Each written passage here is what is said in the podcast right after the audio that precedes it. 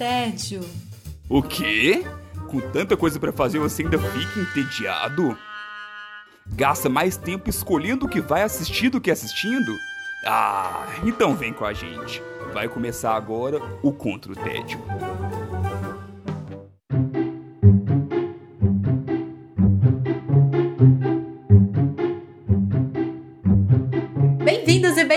Bem-vindas ao Contra o Tédio. Eu sou Sara Dutra e junto com os meus companheiros de guerra nós temos a missão de te tirar do tédio. Quem está comigo por aqui hoje é Maíra Brancalhão. Tudo bem, Maíra? Olá, Sarita, tudo ótimo. E você? Tudo bem, ainda mais que agora está chovendo, estamos novamente respirando em Belo Horizonte. Ainda bem, mas a calor não vai embora, não. Ah, esse daí só ano que vem para ir embora agora. Pois é, mas eu gosto da chuva. Felipe Chaves, tudo bem com você, companheiro de guerra? Tudo ótimo, hoje em trio novamente. Agora é formação completa. Uhul. Da nossa nova formação Da no- completa, isso, da, de passagem. da nova formação. Pessoal, já deixamos aqui avisado novamente como aconteceu no ano passado. Outubro é um mês de chuvas em Belo Horizonte. Então, se você ouvir chuvas no fundo, fique sabendo que pode ser a chuva de fato ou pode não ser, tá? Então você decide aí depois o que, que você acha que é. Se delicie com o barulhinho da chuva, relaxa e vai ouvir a gente conversar um pouquinho. E conversa com a gente. A SMR, né? Pra entrar no clima do- dos filmes de terror que eu sempre vou indicar aqui em outubro, né? Já tem a chuvinha ali de fundo. Exatamente. Mas a gente não começa com filmes de terror esse episódio, muito antes, pelo contrário. A gente começa com a minha indicação, que é um pequeno achado dentro da Netflix. Opa! Hum, Sempre bom.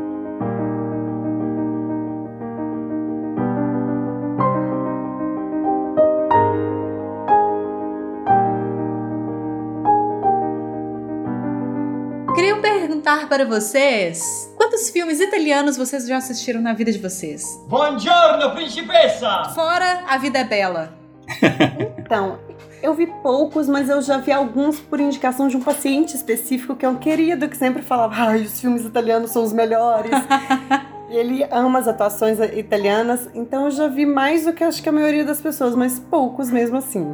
Eu pouquíssimo também. Bem pouquinho. Pois então, a Netflix colocou para mim, acho que a Netflix sabe que eu gosto de filmes amorzinho, mas eu não dou conta mais de amor romântico. Então a Netflix falou comigo, Sara, olha esse filme aqui, ó.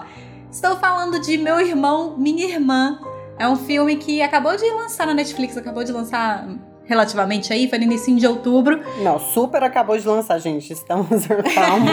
Eu sei que o ano tá passando rápido, mas ainda a gente tá em outubro, acabou de lançar, tá fresquíssimo. Você sente o cheiro de filme novo no ar. É isso aí. Exatamente. É, esse filme ele é dirigido pelo Roberto Capucci.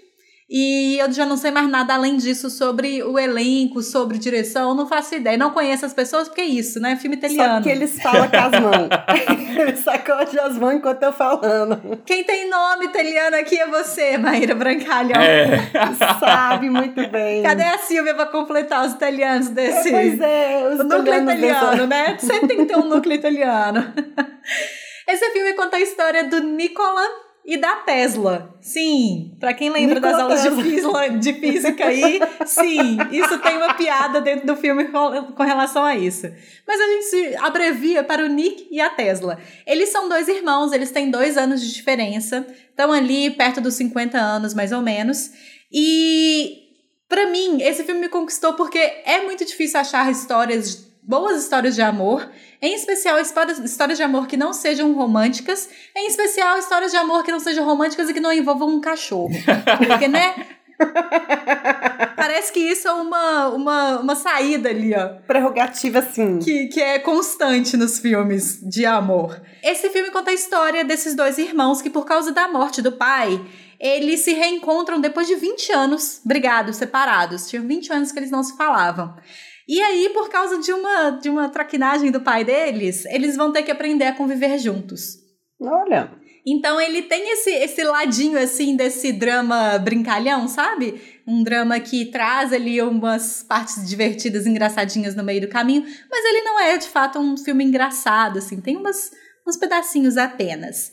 É, o Nick, ele é aquele clássico homem de meia idade retratado em filmes que não, não aceita que ele é de meia idade, ele se veste, se veste como um jovem, ele morava na Costa Rica, dava aula de kitesurf, sabe? Toda aquela, aquela lógica ali, ele nunca casou na vida, né? Porque em alguns lugares vai se contrapor com a irmã dele ali no caso. É, então, tá todo ali naquele lugar do homem de meia idade que não aceita de alguma forma ali a idade que ele tem e, e, e volta para esse lugar assim de, de se colocar como um jovem, um eterno jovem. Por outro lado, a Tesla, ela tem a mesma idade dele, mais ou menos, e aí ela tem dois filhos, os dois são adolescentes, jovens adultos, tá aquela fuzuê na vida dela, tentando controlar filho, o filho não consegue não se deixa mais ser controlado, e aí a vida dela tava toda mais ou menos encaminhada, aí chega esse irmão que bagunça tudo que tava organizado na vida dela, então eles são esses dois opostos, assim, de certa forma.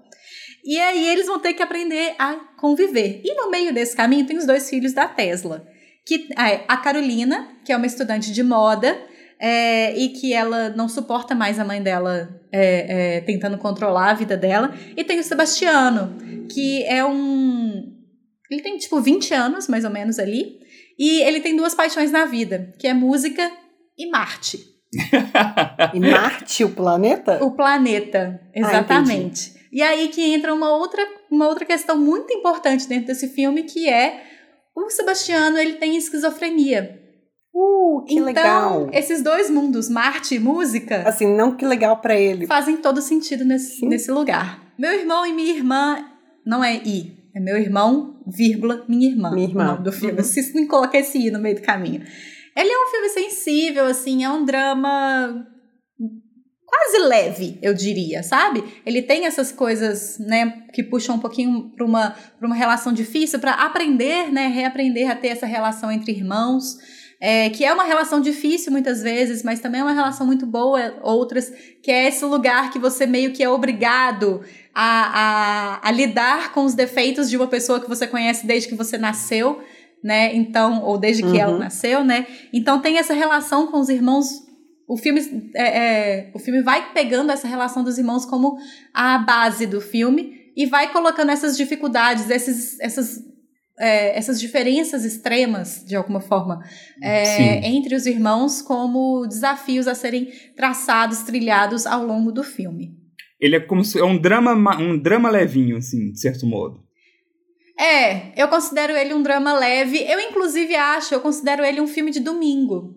É, eu vi, assim, que muitas. Não muitas, tem, é muito, muito difícil achar gente falando sobre esse filme na internet. Achei muito poucas, muito uhum. poucas é, avaliações sobre o filme. Vi uma pessoa falando que não curtiu tanto assim, porque achava que os personagens podiam ser mais bem trabalhados, mais aprofundados. De certa forma, eu concordo, mas eu não acho que isso tire o brilho do filme, não. É, por, por ele estar nesse lugar de filme de domingo, depois da macarronada da avó, sabe? Sim. Eu acho que ele vai compondo um contexto ali dentro de si mesmo. E sem ser uma, um entretenimento barato. Acho que ele traz ali alguns pontos de discussão para você ficar pensando, mas sem ser aquela coisa que vai te deixar é, altamente reflexivo, Entendi. sabe? Ele é tipo o que eu pensei que o Uncle Frank seria. Boa. Talvez seja isso. e, e tomei um golpe. Volte alguns episódios para entender essa piada, produção. Se você não assistiu, não ouviu esse podcast. É, eu acho interessante sair dessa, dessa dinâmica que a gente tem com Hollywood, né? Porque, para mim, a impressão que eu tenho é isso que você falou no início.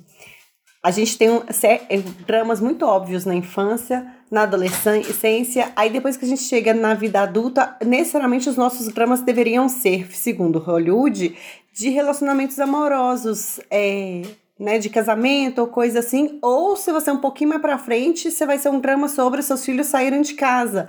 É, eu acho que existe esse esse proforme já americano que o italiano foge disso com uma leveza e com uma, uma capacidade de explorar outros aspectos de, de dramas, de questões e que a gente quase não vê por aí, assim, ah, talvez filmes franceses também façam isso, Sim. alguns filmes espanhóis façam isso, mas assim, é, é o gostoso de sair do, do, desse roteiro americano, né?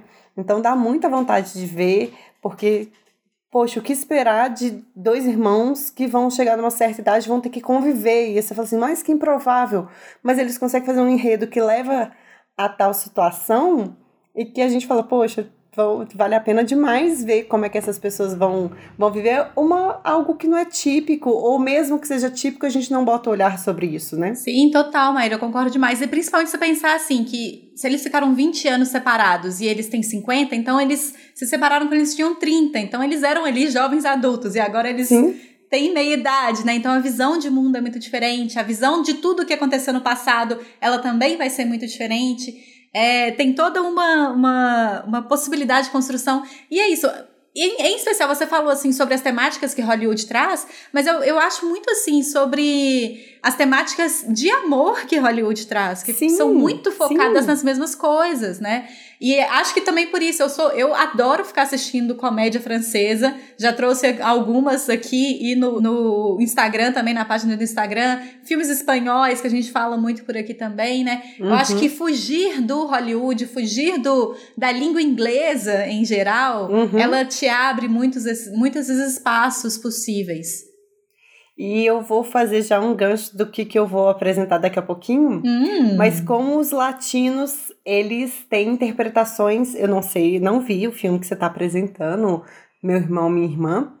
Mas as interpretações latinas, elas são muito diferentes, né? Porque a, a, são mais vívidas às vezes, ou às vezes mais dramáticas. Eu não sei, de, eu não sei ainda descrever, mas interpretações latinas são dignas de, de nota, de prestar atenção, porque elas são diferentes. Não é igual o que a gente vê em Hollywood e que são interpretações que tendem a ser parecidas também. Existe uma escola muito bem fundada ali para as interpretações também. Isso me lembrou, inclusive, a, a, a, essa crítica que eu li dessa, dessa crítica. Ela é, inclusive, crítica, é, é, é, membro da, da Academia de Críticos do Pará e tudo mais. Enfim, é uma pessoa que realmente sabe ali do que ela tá falando, uhum. mas eu discordei dela nesses pontos.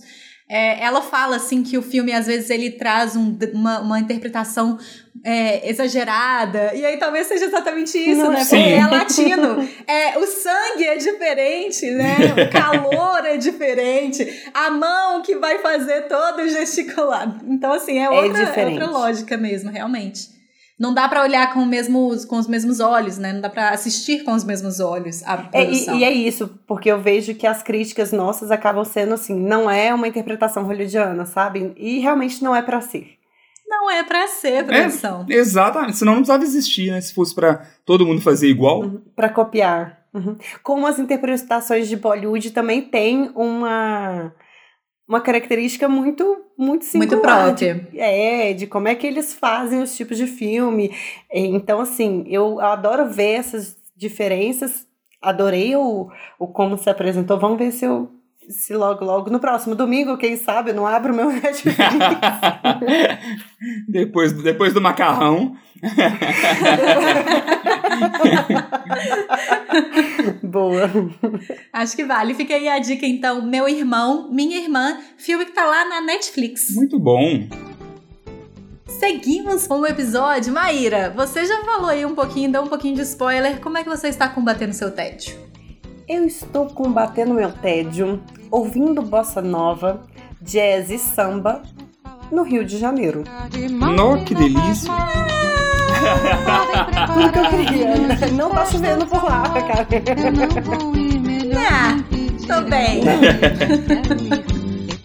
É bem engraçado você falar, ah, tô bem. Eu conheço muitas pessoas que não gostam do Rio de Janeiro. Eu não sou dessas pessoas que têm uma paixão muito louca pelo Rio, mas eu adoro ver o que é produzido no cinema brasileiro, no caso aqui, no Rio de Janeiro. Eu acho que as produções que são feitas por lá tendem a ser muito bonitas, muito ricas de cores, de luzes. Então, assim, o Rio de Janeiro é realmente um bom cenário. Sim. Sim. Não sei sim. se é um bom lugar para se viver, Pipo, mas um bom é. cenário definitivamente é. Bom de passear também. ah, passear até que. É, até né? que vai. até que vai. Uma vez a cada cinco anos, talvez, produção. Os cariocas que nos, ou que nos ouvem desculpas pela Sara odiar o Rio de Janeiro, aparentemente. não odeio o Rio de Janeiro, só não entendo tudo isso aí que as pessoas falam. ai, ai. Mas eu aproveitei esse fim de semana para ver a segunda temporada de Coisa Mais Linda. E vou fazer todo um parênteses. Coisa Mais Linda foi um seriado que foi lançado em 2019, mas que me acompanhou no início da quarentena, no ano passado. Eu tava numa, vibe meio bad, assim, e, e a gente tava início de é, quarentena mesmo, de ficar em casa, e isolamento social, e vendo um monte de notícias ruins na televisão, principalmente da Europa. E aí eu vi no Netflix que tinham lançado coisa mais linda e de fato me trouxe um ar leve e uma, uma experiência musical e, e porque a trilha sonora é maravilhosa e uma experiência cinematográfica que me fez bem na época. Lançou-se a segunda temporada e eu fiquei com preguiça de ver, não sei porquê. Mas já falo um pouquinho da história e acho que posso é, explicar por que eu fiquei com preguiça de ver. E aí, esse fim de semana, talvez eu estivesse precisando do mesmo, a mesma pílula de Ai, como é gostoso no Rio de Janeiro e, e todo aquele samba, e toda aquela cor e aquelas pessoas maravilhosas. Então eu decidi ver coisa mais linda que vai muito além disso que eu estou falando, dessa pílula de bom humor. Retrata a história. É, na verdade, a história ocorre lá para o final de 1950, 1959 para 1960, virada. E aí retrata a história de uma mulher paulista, a Maria Luísa, conhecida por nós como Malu, e que ela é, o marido dela tá no Rio de Janeiro, ela tem um filho, ela mora em São Paulo com os pais. O, o, o marido dela foi para o Rio de Janeiro para abrir um restaurante. Ela vai atrás do marido e descobre que esse marido fugiu com o dinheiro dela e abandonou ela com outra mulher. Pã. E aí, e aí a Malu, ela fica super desesperada, ela fica sem nada, não sabe o que fazer no Rio de Janeiro, ela super desafiou o pai para ir para lá e tudo mais. E ela conhece é, a Adélia, que é uma mulher negra que é uma é, mãe de uma menininha que tem um relacionamento, mas ela não é casada. E ela lida com a vida com muita garra. A Adélia é uma pessoa extremamente forte e que dá umas sacudidas na Malu, que é uma patricinha de São Paulo. E aí a junção das duas ainda aparece nesse meio do grupo é, a Lígia, que é uma amiga de infância da Malu, que saiu de São Paulo para o Rio de Janeiro com, com o marido, né? O casamento super bonitinho, perfeito. E a, a Lígia ainda leva para esse grupo a Teresa, que é uma mulher super interessante. Teresa maravilhosa, senhor. Pois é. Ela é uma escritora feminista que já viveu na, na França, então ela é bem. Ela traz temas muito interessantes das discussões. E essas quatro mulheres elas vão passando por uma série de situações, muitas vezes extremamente difíceis, mas que elas vão construindo a vida delas ali no Rio de Janeiro e se apoiando.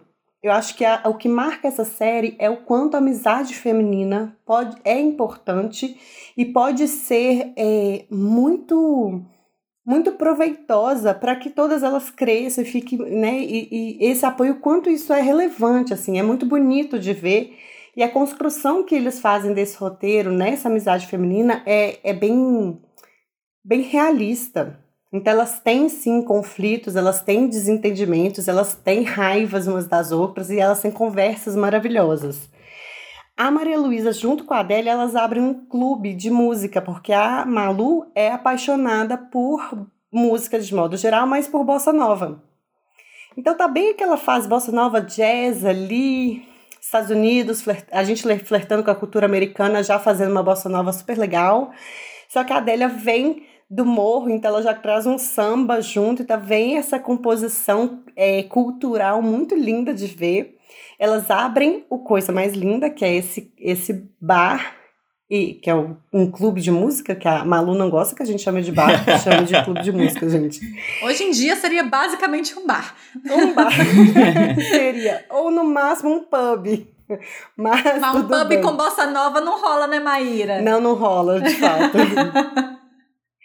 E aí, quais são os elementos que me fazem ver coisa mais linda? Além da música, que realmente para mim é muito agradável de ouvir, é, o, a série vem trazendo temas como feminismo, força da, da mulher, o enfrentamento das mulheres diante de problemas, o modo como elas enfrentam as criatividades, o quanto a sociedade naquela época e ainda hoje acha que a mulher não tem é, malícia ou criatividade para perpassar por problemas e que elas vão passando e a gente vê super interessante a forma como elas resolvem os próprios problemas. direitos femininos, preconceitos de raça e machismo, diferenças de classe. Fala muito de romance, de liberdade sexual, de liberdade de escolha da mulher sobre N coisas, conservadorismo, a força da sociedade sobre a mulher. E esse é o ponto que eu acho que é mais pesadinho, que é o quanto a gente também usa toda a nossa força e criatividade para se livrar de problemas, mas a gente sempre está se deparando com o quanto a sociedade nos impede, nos impedia naquela época, tem alguma diferença, mas é muito similar com várias questões nossas atuais. O quanto a sociedade nos impede, às vezes, de ir além ou conquistar o que a gente gostaria. É, você fala nesse monte de, de, de temáticas que Coisa Mais Linda vai trazendo, é, na época que eu peguei para assistir, eu lembro que eu fiquei do tipo, ah, gente, será que eles vão colocar um monte de mulher do século XXI nos anos 60? Eu fiquei com muito medo disso acontecer. Mas de fato eles conseguiram colocar limites Sim. nessa transgressão delas também. Sim. Né? Existe a transgressão, mas ela não é uma transgressão que transporta elas diretamente para o século XXI. Elas ainda são mulheres da sua época, um pouquinho à frente ali do seu tempo, né? Mas sem ser uma coisa absurda. Eu achei isso de uma assim, de um cuidado muito importante. E necessário, né? Isso. É, a própria Lígia é uma mocinha que ela é toda dedicada ao, ao casamento. Ela fala, tem várias falas assim: meu marido me basta, é, o, é, eu, que o meu, o meu dever é fazer meu marido feliz ou fazer esse casamento dar certo. Então tem muitas falas que a gente ouve delas mesmas que são é, que tem muito a ver com com o feminino, porque a gente ainda tem muita mulher que acha que o marido basta, não sei o quê, mas que tem a ver com a nossa cultura feminina. Uhum. E muito a ver com a cultura feminina de 1960, principalmente. É, a segunda temporada, ela vem é, cheia de detalhes, de cores, a fotografia fica ainda melhor, design e o, os figurinos ficam ainda mais bonitos de ver. Então eu achei que a segunda temporada a produção deu uma caprichada assim na, no que a gente quer ver na tela, foi bem gostoso. Grana, né? Deve ter entrado uma graninha. Como deu certo a primeira temporada, aí entrou uma graninha a mais. O orçamento aumentou um pouquinho. Mas é isso, assim, traz questões super atuais, mas com essa cara de 1960 mesmo. E aí uma fala da segunda temporada da Malu, que eu acho super convidativa, que é... Os homens se divertem o tempo todo. As mulheres também não podem? A série tá sempre jogando com os homens isso e a gente aquilo, e as mulheres aquilo, e essas perguntas estão nas falas também. E uma crítica que eu li foi que é, coisa mais linda não gostaria de ser mal interpretada. Então, cenas óbvias, aparentemente, a para as pessoas, para os críticos, a fazer, a, tinham cenas óbvias que a gente ia entender, mas mesmo assim a produção fazia as falas dos é, personagens reforçando aquilo que eles querem passar de mensagem, que isso para muita gente soou como cansativo. E para mim isso soa como latino. Para hum. mim é dessa hum. interpretação nossa de de reforçar e de ser um pouco mais exagerado, assim. Então, alguns é bem sutil os exageros, assim, mas algumas interpretações você vê que os olhares delas, as gesticulações, e é um pouco mais é, intenso do que a gente vai ver em Hollywood. Então, eu particularmente gosto, bem, bem noveleiro. Bem brasileiro, né? Eu falo a verdade. Que legal. Você vê brasileiros conversando, você vê pessoas de Estados Unidos ou da, do, da Inglaterra pensando né, em línguas inglesas. Sim conversando são coisas completamente diferentes. Então, assim, dá licença que eu tenho aqui um monte de coisa para passar. Sim. Né? Eu, em um dia a gente ainda vai gravar eu falando nesse podcast e o quanto que eu gesticulo, e o quanto que eu abro os braços, e o quanto eu modifico a minha postura corporal. Sim, a gente tem essa intensidade latina, que eu acho que é similar com, com o filme que você trouxe, Sara, que às vezes a gente vai assistir e vai estranhar um pouquinho. Mas eu acho que Pra quem estranhou coisa mais linda, tá estranhando coisa demais. Né? É brasileiro. ou, ou se sentir em casa também, né, Maíra? É. Uma coisa que eu acho. Eu não, eu não cheguei a assistir, minha mãe é apaixonada por essa série. Ela adora mesmo. Sua mãe sabe o que a gente tá falando, tá vendo? Ela é esperta. Natânia assistiu, gostou muito também. As duas ficavam comentando bastante quando saiu a, a segunda temporada.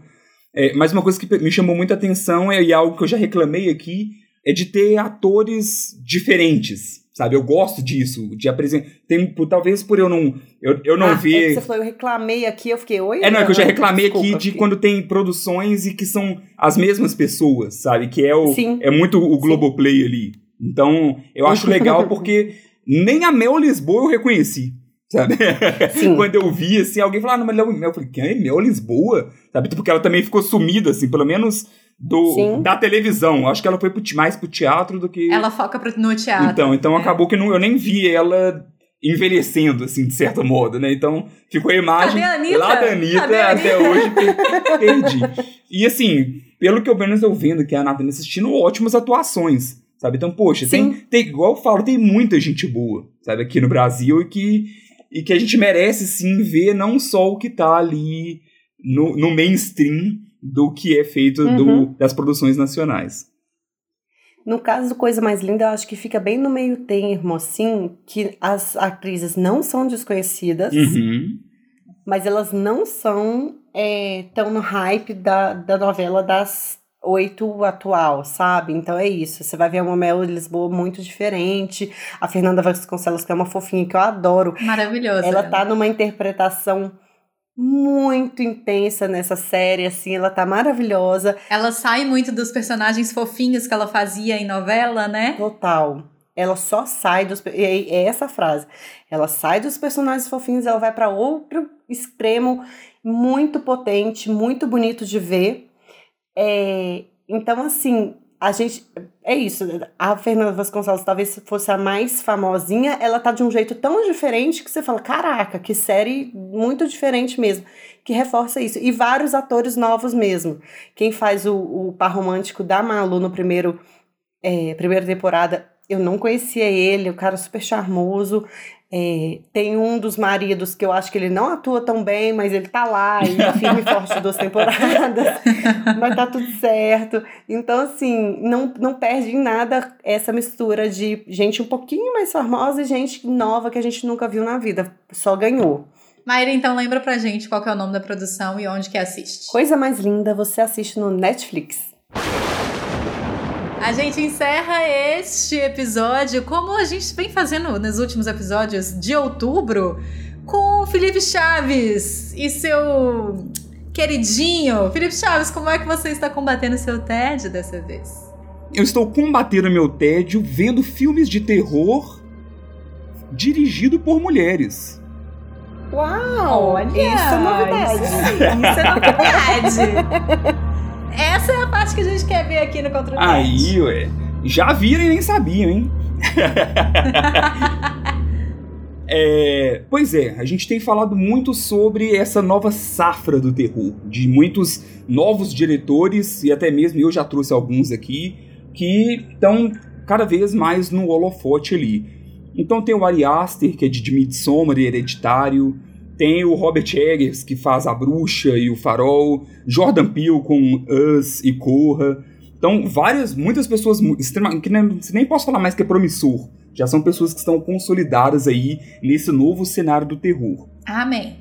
Porém, também tem várias diretoras e, infelizmente, não recebem talvez esse mesmo holofote. Então, Não é é, novidade. exata- exatamente. Talvez não, é, é não recebem esse mesmo holofote, ponto. Sim, Ponto. eu já falei aqui sobre Boa Noite Mamãe, que é feito pela Verônica Franz, e já vi um outro filme recente dela, que talvez outro dia venha a recomendação aqui em algum episódio. É, no cinema nacional nós temos várias boas diretoras de terror, então tem a, a Juliana Rojas, Ro- acho, que- acho que é Rojas mesmo que, que fala o nome dela, que faz As Boas Maneiras, que é um ótimo filme.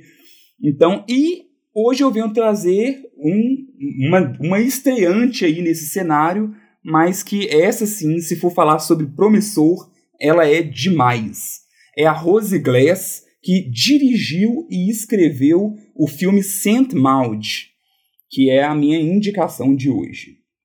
Eu já tô com medo, gente. Eu come... O Chaves começa a falar, eu já fico com medo aqui. E aí, o que, que vai acontecer? Eu vou assistir depois. Eu não tenho nada na cabeça, não. Esse, esse aí fica a recomendação pra você assistir que você vai gostar. Medo. Antes de você falar desse filme, a gente tem um bom cinema de terror no Brasil? Desculpa a ignorância, eu não assisto terror, people. Temos Puxa! Sim, a gente tem bom, sim. É... A gente, tanto que saiu até postei lá no, na página do Contra o Tédio recentemente que vai ter uma refilmagem dos filmes do Zé do Caixão. Zé do Caixão é um clássico no cinema. Tá, mas não, calma. Eu achei que aquilo era uma zoeira, gente. Não era, não? Oh, mas é porque realmente é algo impressionante.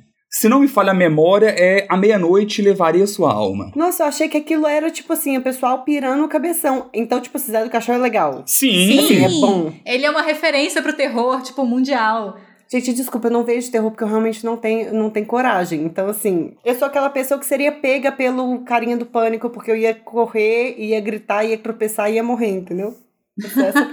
É engraçado, eu tava até vendo uma entrevista recente com uma diretora brasileira e ela tava falando um pouco sobre isso, como o terror, hoje em dia não tanto, isso tá se desfazendo, mas há um tempo atrás, como ele era meio masculino, assim, não, não, não que tinha sido feito para os homens, mas ela falou, ela até contou uma história interessante que ela, ela queria assistir um filme de terror e aí na hora que ela entrou na sala tava cheio de mulher e aí ela estranhou e aí quando ela foi ver é porque ela entrou na sala errada.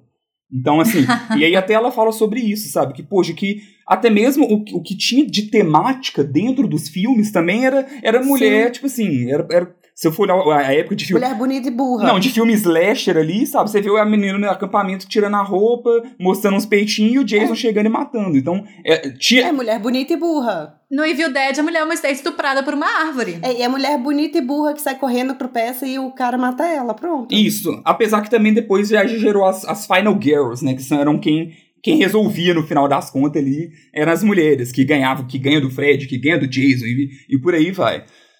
Mas enfim, tá mudando. Então isso tem mudado Uhum. bastante. Muitas das páginas que eu sigo, inclusive no Instagram, sobre terror, gr- grande parte delas é, são mulheres que comandam. E isso eu acho extremamente legal. Um dia eu vou ver se eu chamo alguém para participar aqui com a gente. Voltando então a Saint Maud. Do que, que se trata? É, a gente acompanha a Maud, que é uma enfermeira especializada em cuidados paliativos. Ou seja, ela cuida ali de, daqueles pacientes que já estão em, em estado terminal. Hum. É, ela mora em um apartamentozinho bem simples ali, e no começo a gente já vê ela rezando para poder, para Deus inspirar ela nessa nova missão que ela tinha.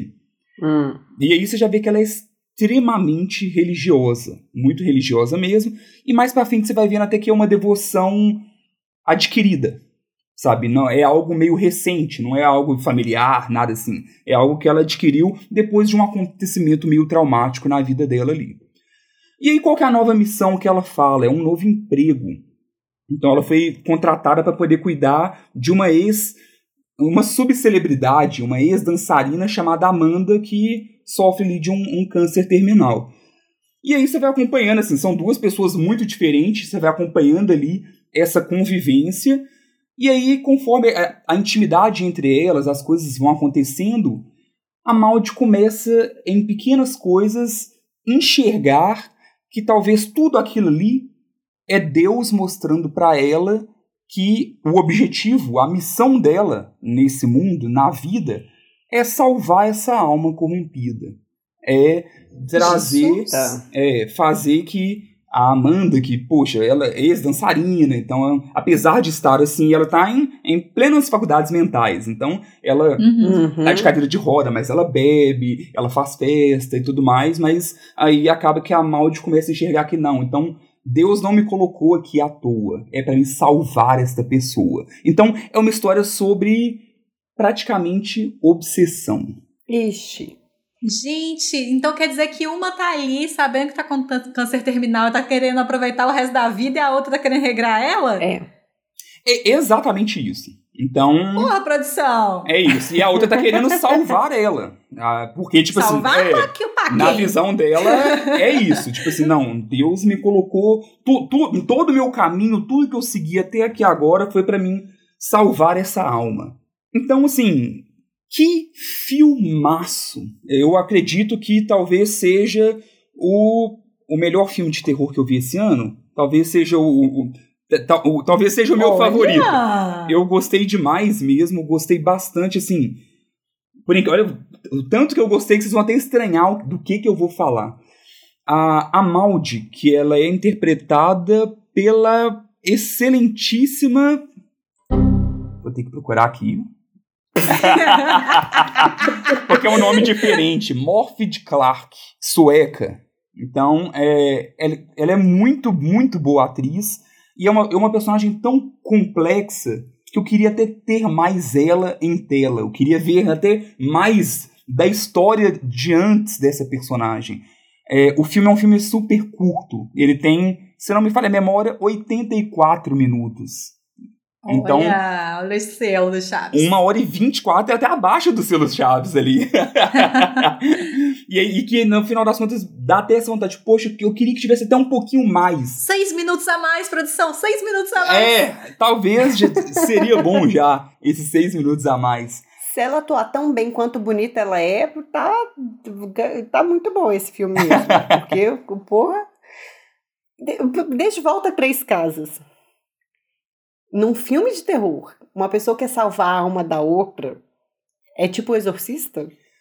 Olha, você fez uma pergunta muito boa. Por quê? Ainda bem que você achou boa, porque eu, tô, eu acho que eu viajo na batatinha aqui. Ah. Oh, mas foi uma coincidência cabulosa. Tipo, não, não é igual exorcista. Não é nada hum. disso. Não tem. É a obsessão do tipo paranoia, do tipo não é, não é, não tem, não é essa, não é para esse lado. O foco não é este. Porém, ah, entendi. É, algo. No, na, eu até. No, no último episódio eu falei sobre Maligno, e aí na conversa com a Sara eu falei sobre o quanto às vezes os trailers são prejudiciais. E aí eu falei assim: não, inclusive tem um caso de um filme que eu vou trazer aqui depois, é Saint Maud. É Exatamente, porque assim. Eu não sei o, o que, que aconteceu, se foram os cortes e tudo mais, que ele foi vendido como um novo exorcista. Uma produção. Só que assim, não tem nada a ver. Não tem nada, nada, nada a ver mesmo. É, é, o foco é totalmente diferente. Então, é o tipo que jogou tão contra, porque pode frustrar muita gente. Muita gente pode ah, ir assistir entendi. e falar, pô, uhum. mas peraí, cadê aquilo que eu pensei que seria no trailer? E não é isso. Alerta não é exorcismo, gente. Alerta não é exorcismo. Vai lá ver sem achar que é. Você vai lá ver, Maíra, me conta. Não, desculpa, mas eu não dou conta. eu vou sonhar com essas duas por resto da vida se eu assistir esse Não, eu recomendo demais, eu acho que vale a pena assistir, até mesmo para quem, tipo assim, ah, não, eu não, não sou grande fã de terror, dá uma chance. Vale a pena assistir, por exemplo, eu tenho um primo mesmo que ele é, ele é tão cético, mas tão cético, que ele não gosta de filme de terror. então ele é, para ele, para ele nada tipo assim, ah, mas isso aí é mentira, ah, mas isso aí é mentira. Eu falo, tá, mas como é que você assiste fantasia então, sabe, né? É, assiste como se fosse fantasia, gente. Esquece que é terror e assiste como se fosse fantasia. Eu vou, eu vou eu e o primo pra tua casa porque eu sou o oposto. Eu acredito em tudo que o filme me diz. Então assim, às vezes a gente consegue balancear essa coisa aí. Então, e eu indiquei para ele que eu falei assim, não, pode assistir que eu tenho certeza que você vai gostar, mesmo com toda essa restrição que ele tem. O filme fala muito sobre fanatismo, né? Então, uhum. é, sobre religião, sobre fé e sobre até um pouco de um, um, certo existencialismo ali, sabe? Sobre sentido da vida, sabe? O que que... Olha. Porque é isso, assim, é, é interessante porque a gente acompanha muito pela ótica da própria Maud e ela não é a narradora, mas ela conversa muito com Deus, então você vê muito esse diálogo dela e você vai entendendo muito a personagem através disso. E ela mesma fala assim, no começo quando ela tá trabalhando lá e tal, ela fala assim, não, ela perdoe minha impaciência, mas é, eu espero que o senhor me revele qual que é o seu plano para mim logo. Eu sei que o senhor me salvou uhum. para algo muito maior do que isso. Então, ela já via que não, simplesmente ser uma terapeuta ali de. Terapeuta, não sei se é a palavra certa, né? mas. Cuidadora. Cuida, é, cuidadora paliativa ali era pouco porque, pro que ela achava que ela estava destinada, pro plano que ela achou que, que Deus tinha escrito para ela. E megalomania, né, gente? Tipo assim, Deus escreveu um trem super maravilhoso para mim. Não, Maíra, se você assistir, você vai fazer uma ficha dela completa. Você pode fazer uma ficha. Você vai, você vai cansar de listar tanta coisa ali. Tanto sintoma, meu Deus. Muito bom. Chaves, lembra pra gente então o nome do filme e Dá pra assistir em algum lugar já, algum streaming? Então, chama Saint Mound. Eu não sei se eles vão colocar, sei lá, Santa Mound aqui no Brasil. Não tem o, o, o título traduzido ainda. É, ele tá para aluguel, aluguel no YouTube, Google Play, claro, essas, essas plataformas de aluguel de filme. Mas quando pesquisa ele, ele já aparece no Prime. Mas não sei se vocês já viram isso, tem hora que o Prime ele lança o título lá, mas só tá disponível em outros países, não tá disponível no Sim. Brasil ainda. Então você consegue só ver o trailer lá por dentro. Aqui aconteceu isso com Little Fires Everywhere, com Retrato Uhum. de, de uma Jovem Chamas, dois, dois filmes que eu queria assistir e que aparecia lá, mas eu não conseguia ver ainda. E depois de um tempo liberou, então eu acho que não deve demorar tanto assim pra ele aparecer no Prime também. Às vezes isso acontece que nem na semana passada, né? Você falou de um e aí não deu nem a estreia do, do podcast, ele já tava no, no streaming. Não, Maligno foi no dia, no- exatamente no dia que saiu o podcast, a HBO anunciou que Maligno estava Você tá disponível. achando o quê? HBO tá ouvindo a gente, tá escutando a gente falando. HBO! Eles falaram, falaram do- disso aqui no podcast. Vamos lançar. A gente está ajudando aí a aumentar os acessos da HBO Max.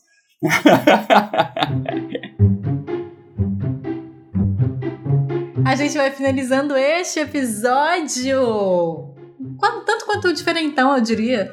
É, com todas as, as indicações fora ali do círculo, que normalmente aparece, né? Aliás, tem um recadinho para deixar aí para os nossos queridinhos guerreirinhos. Se preparem porque há de haver um especial chegando por aí, um especial muito especial, muito esperado, eu diria. Vai chegar por aí, vai chegar Pelo por aí um especial mim, né? esperado. Tomara, não sei se é esperado pelo, por quem ouve, mas pelo menos por mim é um, é um especial muito esperado. Gente, estou sem saber o que Fica é. aí a pulga, fica aí a pulguinha. Eu estou sem saber o que é e fiquei com a pulga aqui. Não sei o que que a gente tá falando. Então, Podemos dizer que eu tô, que eu tô preparando o território. Isso aí, isso aí. Se você quer saber mais sobre, entre em contato com a gente pelo direct lá no Instagram. Maíra Brancalhão, muito obrigada pela sua participação. obrigada a vocês, Sara. Obrigada, guerreirinhos. Beijo, Chaves. Até mais. Tchau, Felipe Chaves. Até semana que vem. Tchau, Sara. Tchau, Maíra. Deem uma chance pros filmes de terror, gente. Vocês vão. Ó, a Sara eu já, já, já tô conseguindo le- levar pra esse lado. Então, já de vez em quando assiste. Ultimamente já teve conversa sobre terror. Então, vamos lá. De pouquinho Sim. em pouquinho eu vou espalhando a palavra. Outro dia a Silvia indicou um terror. Assim, acho que você tá conseguindo cativar mais do que você tá achando. Pois é, olha é, aí. exatamente. Daqui a pouco a gente vai ter um, um, um, um time só de terror. Olha só. Vejamos. Eu sou Sara Dutra, vou ficando por aqui. Até mais ver. Um beijo e tchau.